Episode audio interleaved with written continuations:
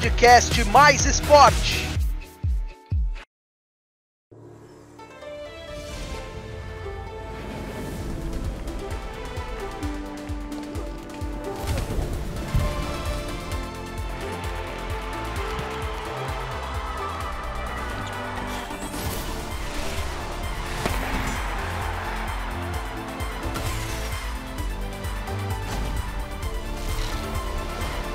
2020, uma viagem pelas Olimpíadas com mais esporte.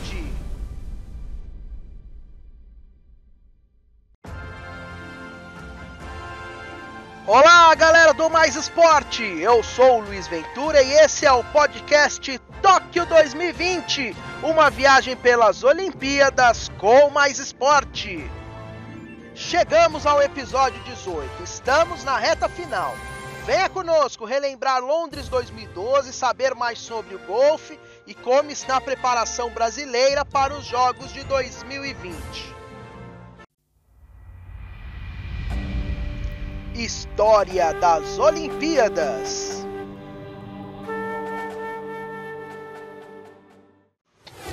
Depois de sediar os Jogos Olímpicos de 1908 e 1948, a cidade de Londres voltou a receber em 2012 o maior evento esportivo do mundo.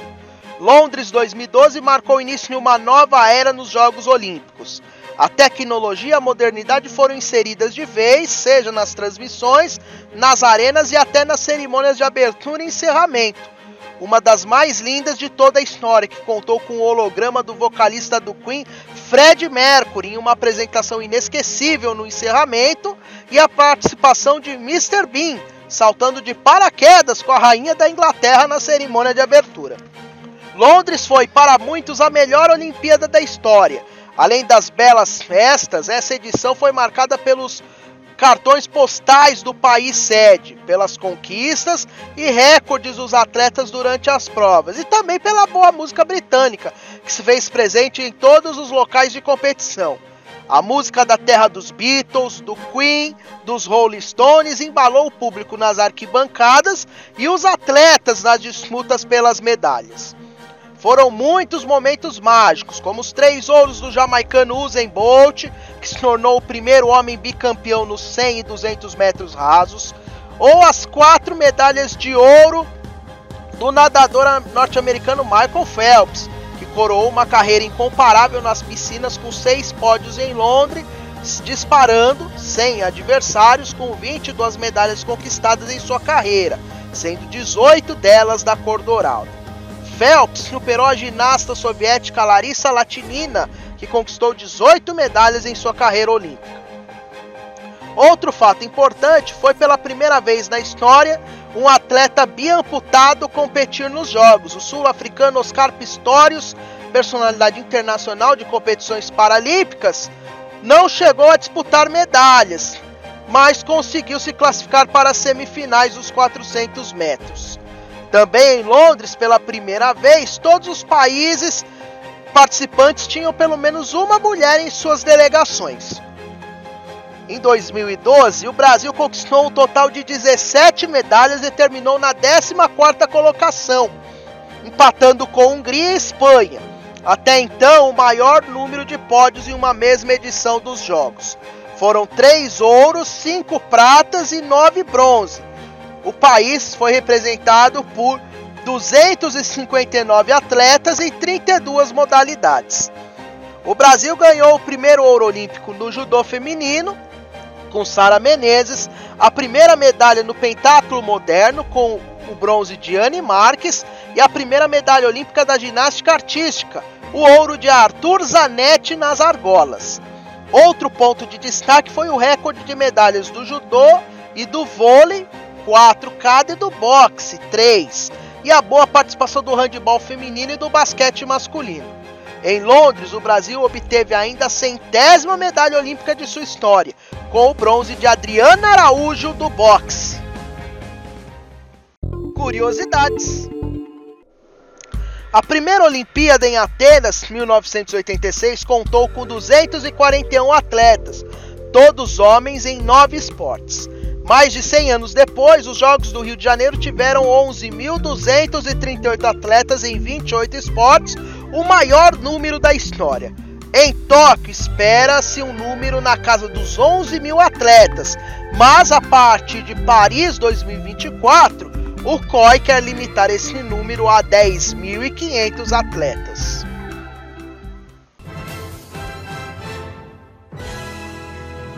Tóquio 2020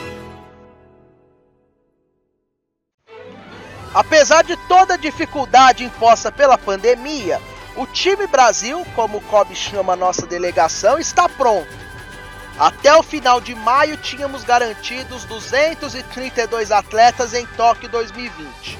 A entidade espera que esse número aumente para dos, entre 250 e 300 atletas, pois alguns pré-olímpicos e seletivas acontecem agora entre junho e julho. O número será próximo do contingente enviado para os Jogos de Londres 2012. Para aquela edição, o COB mandou 259 competidores. Nos Jogos do Rio, a delegação teve 462 atletas inscritos, mas o número foi inflado pelo fato de o Brasil ser o país sede e poder participar de todos os eventos sem precisar de pré-olímpico. Após dúvidas geradas pelo adiamento, o Comitê Olímpico Internacional informou que os atletas que já tinham assegurado vaga para o mega evento vão estar automaticamente classificados para a nova data dos Jogos em 2021. Uma das partes da preparação está na vacinação dos atletas. As doses foram cedidas pelo COI, que irá doar duas ao governo brasileiro a cada membro vacinado. Cerca de 1.800 pessoas serão vacinadas entre atletas, comissões técnicas e jornalistas, que entrarão no grupo prioritário do Plano Nacional de Imunização. Ao todo, serão 4.080 vacinas da Pfizer e 8.000 da Sinovac. A vacinação começou em 14 de maio. Modalidades